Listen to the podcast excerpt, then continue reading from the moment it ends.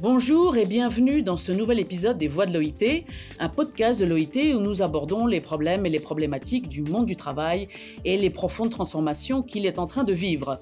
Aujourd'hui, nous allons parler de l'intelligence artificielle et de son impact sur le futur marché de l'emploi.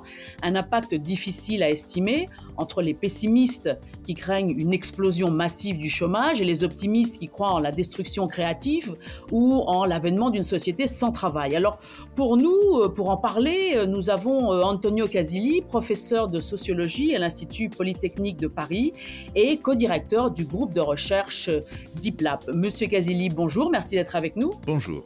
Alors, nous allons parler en particulier de ChatGPT, une intelligence artificielle développée par OpenAI, une entreprise américaine de recherche et de développement spécialisée dans l'intelligence artificielle. Ce n'est pas la première fois que des avancées technologiques ont un impact sur le marché du travail. L'affirmation selon laquelle les nouvelles technologies se substitueraient à la nécessité de main-d'œuvre est une vision qui n'est pas nouvelle. Alors, dans le cas de ChatGPT, est-ce qu'il s'agit d'un saut technologique majeur? Est-ce que cela va vraiment changer les choses, Monsieur Casilli?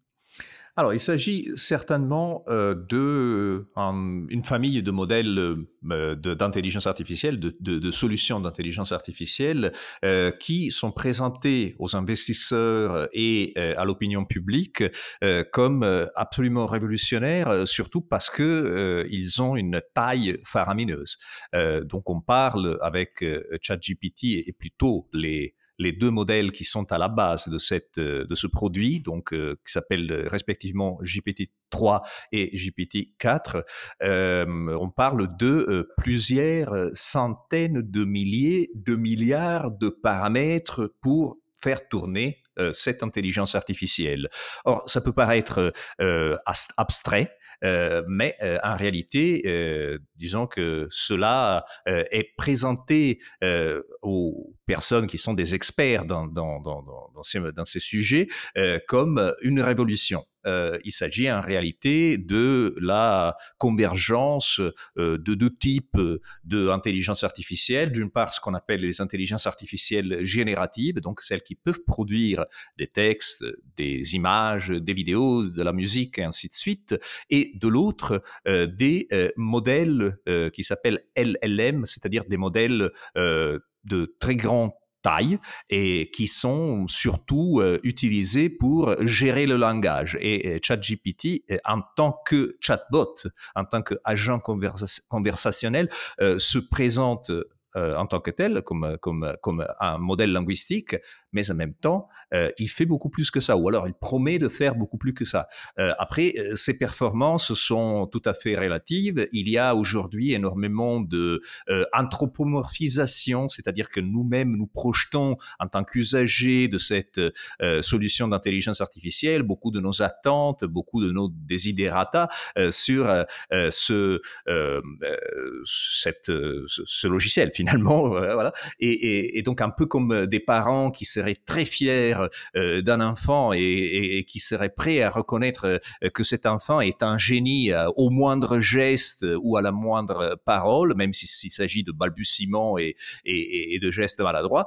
voilà, nous-mêmes sommes en train de, peut-être attribuer trop de valeur à cette intelligence artificielle, ce qui évidemment est parfaitement dans la lignée politique et économique de, des investisseurs des concepteurs et des propriétaires de, euh, cette, euh, de cette solution de IA.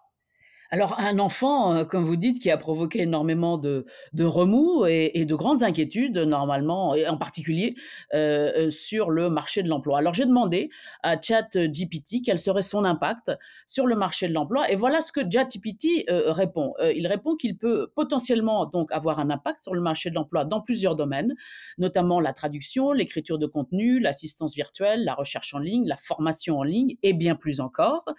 Et il dit également euh, ce logiciel que l'impact sur le marché de l'emploi dépendra de la manière dont les entreprises et les travailleurs s'adaptent à cette technologie, que certains emplois pourront, pourront être automatisés ou remplacés, mais également il y aura peut-être de nouveaux emplois qui pourront être créés. Alors, est-ce qu'il faut déjà s'y mettre que, que, vous semble cette estimation du propre chat GPT Alors, cette estimation me paraît tout à fait intéressée biaisée du point de vue même idéologique. C'est pas au hasard que les domaines dans lesquels ChatGPT même annonce qu'il va avoir un impact sont des domaines économiques euh, dans lesquels l'entreprise OpenAI, donc l'entreprise qui produit euh, ChatGPT, euh, se prépare à être engagée donc dans la formation en ligne, la traduction.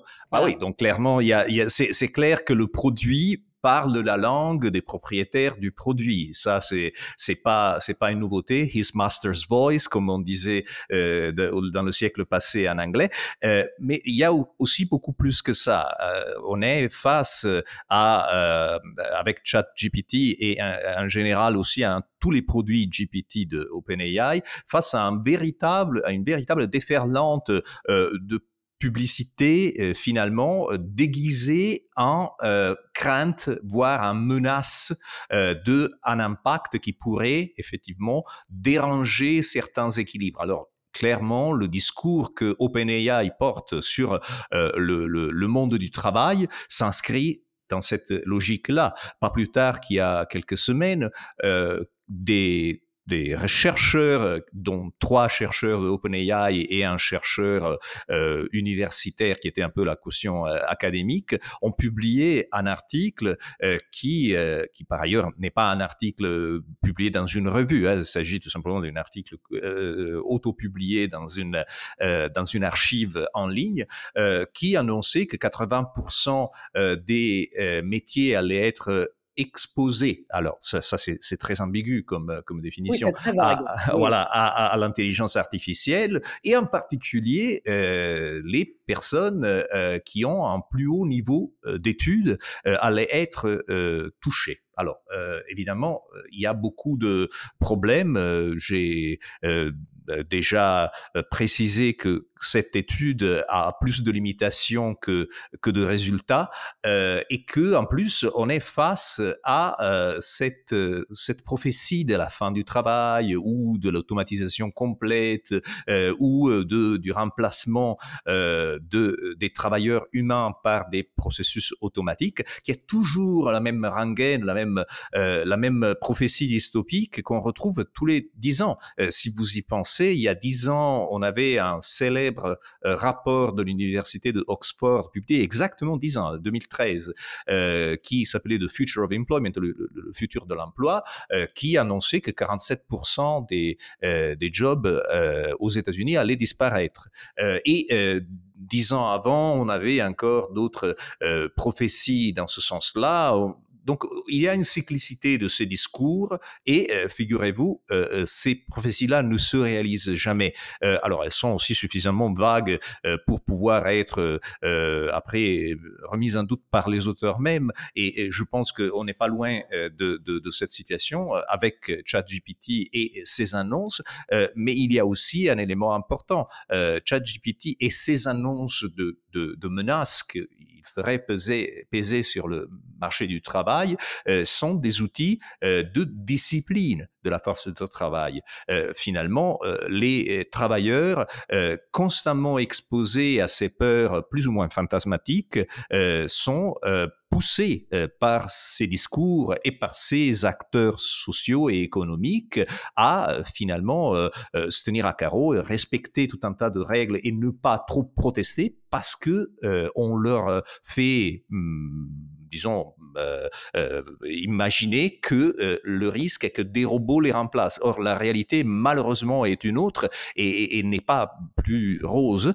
C'est-à-dire que le risque est plutôt que les travailleurs aujourd'hui soient, donc les travailleurs au sens aussi surtout de personnes employées formellement avec un contrat à, à temps déterminé, à durée indéterminée, euh, soit remplacés par des personnes qui ont des contrats plus précaires, qui sont moins bien payés, dont les droits sont moins respectés, et fort souvent euh, qui se trouvent euh, dans des pays de externalisation ou de offshoring dans lesquels les, le, niveau moyen des salaires est plus bas, et, donc surtout l'utilisation de, d'infrastructures numériques, y compris celles mises en place par OpenAI et euh, par ses partenaires comme Microsoft, Google, Amazon, etc., etc., contribuent à cette externalisation forcée qui est aussi une forme de précarisation extrême.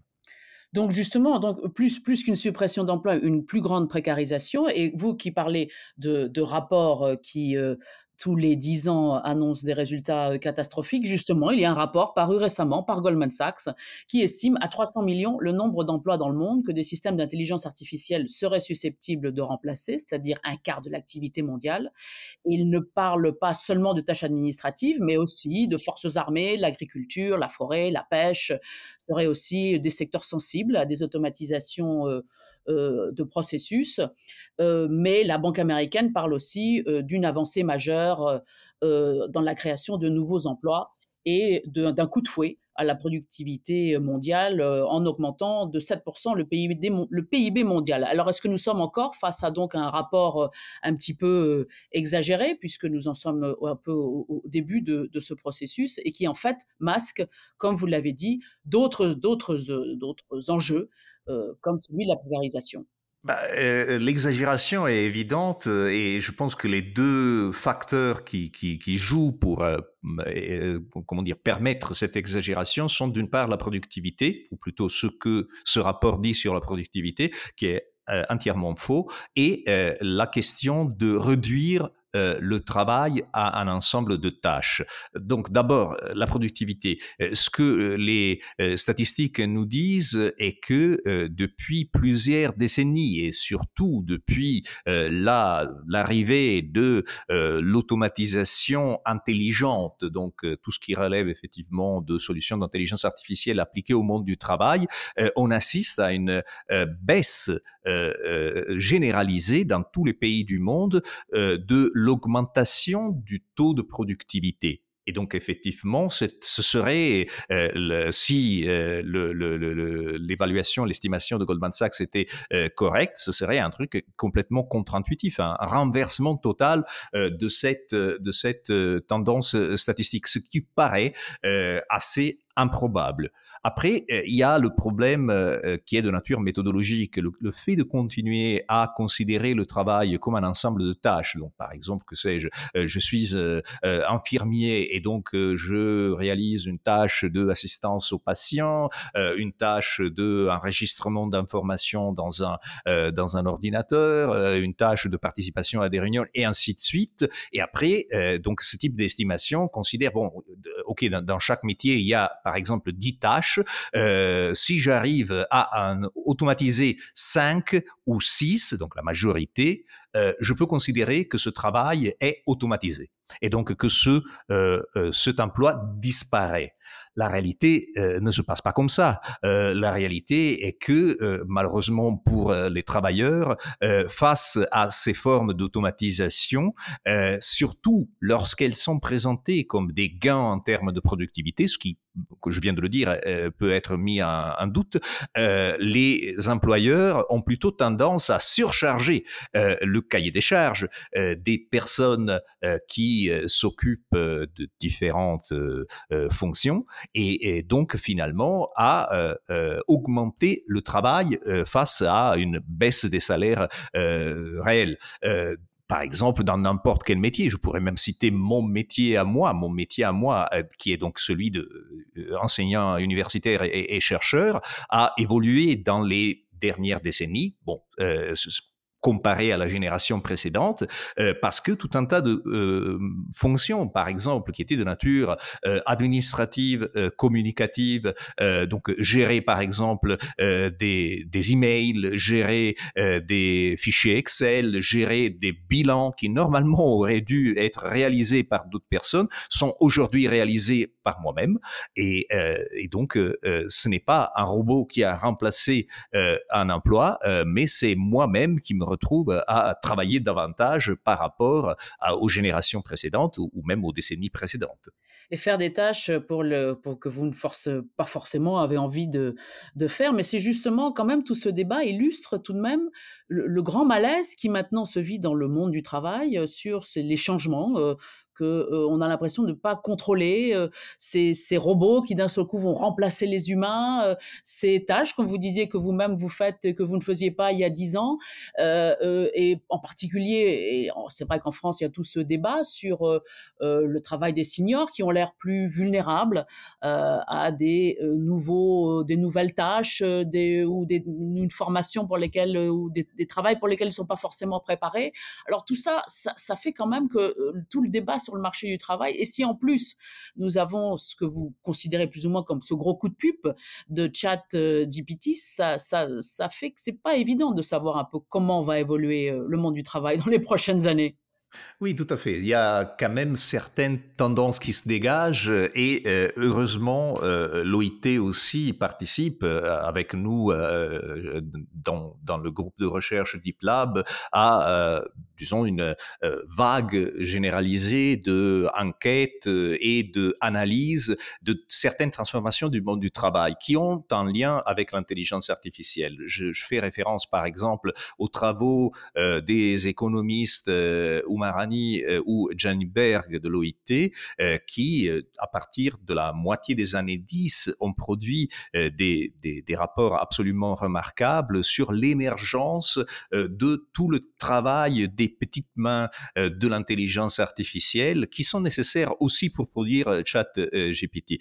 parce que ces intelligences artificielles, bien qu'elles soient présentées constamment comme le résultat du travail de ingénieurs, data scientists, développeurs de code, etc., euh, sont aussi euh, le produit du travail de personnes qui s'occupent de faire, de réaliser des, des, activités beaucoup plus euh, simples parfois, ou alors présentées comme simples, comme par exemple de filtrer des données, modérer des contenus, ou taguer des images, euh, retranscrire des textes, tout ça est nécessaire pour les intelligences artificielles. Et c'est pas au hasard si euh, ChatGPT même a été, hmm, disons, euh, contraint d'admettre euh, que derrière son intelligence artificielle entièrement automatisée, il y a en réalité une armée de réserve de personnes qui réalisent ce, ce, ce travail de petite main de l'intelligence artificielle. Donc, le, quelques mois après la, la, la, le lancement de ChatGPT,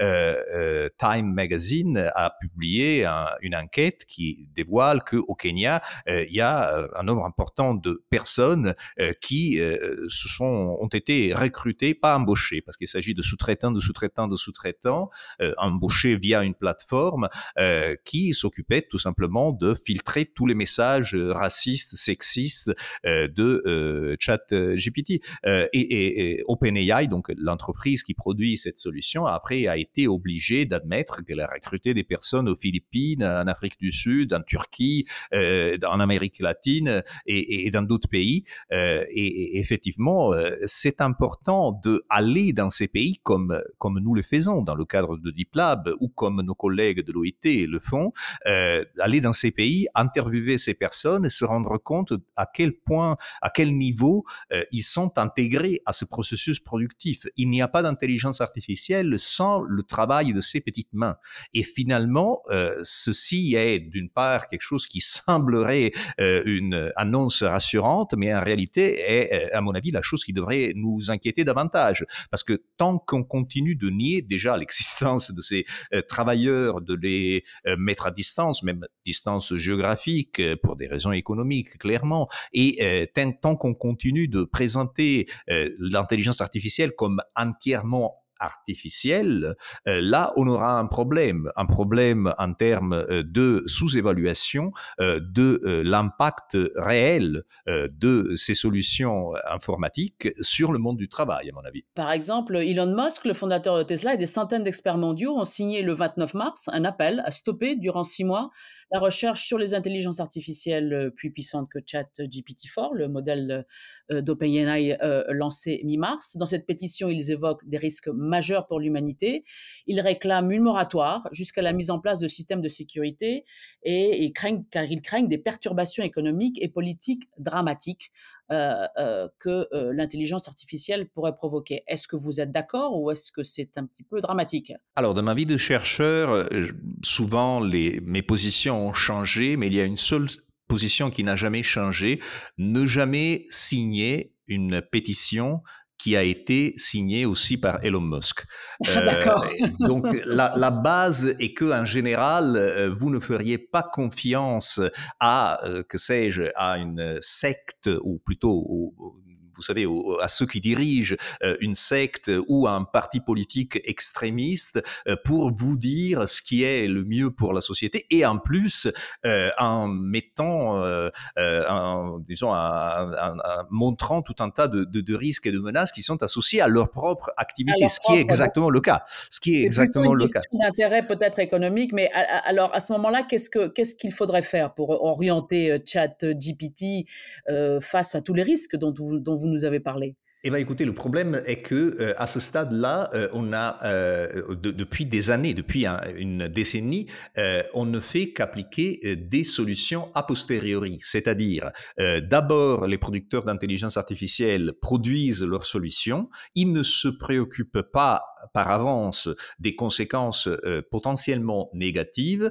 Et ils se disent bon, si il y aura un pépin, euh, on va le gérer avec euh, nos experts légaux et éventuellement on va aussi euh, externaliser quelqu'un pour faire une petite étude éthique. Et c'est exactement euh, comme ça qui s'est passé. Euh, Google, euh, Meta et d'autres géants de, l'informatique qui ont ravagé littéralement nos sociétés pendant des décennies ont largement financé, ont largement financé des, des enquêtes qui après servaient un peu pour disons, être la caution éthique ou sociale de leur activité. Le problème, à mon avis, est qu'il faut arrêter de avoir d'adopter cette logique de l'a posteriori ou de gérer la catastrophe lorsqu'elle se manifeste systématiquement, euh, mais plutôt euh, de euh, commencer à avoir une réflexion a priori avec les décideurs publics, avec les représentants de la société civile, euh, avec les producteurs, donc c'est-à-dire aussi les travailleurs qui produisent euh, ces intelligences artificielles et les, les, les, représentants du monde de la culture et ainsi de suite, pour que euh, on anticipe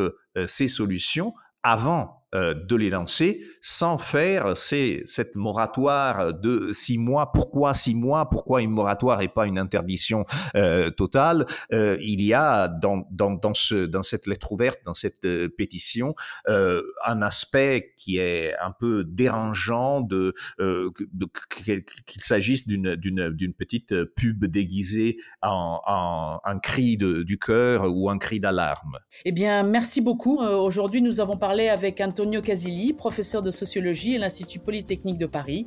Nous continuerons à parler des changements qui bouleversent le monde du travail dans les prochaines semaines. Pour l'instant, c'est au revoir et à bientôt pour un prochain épisode des Voix de l'OIT.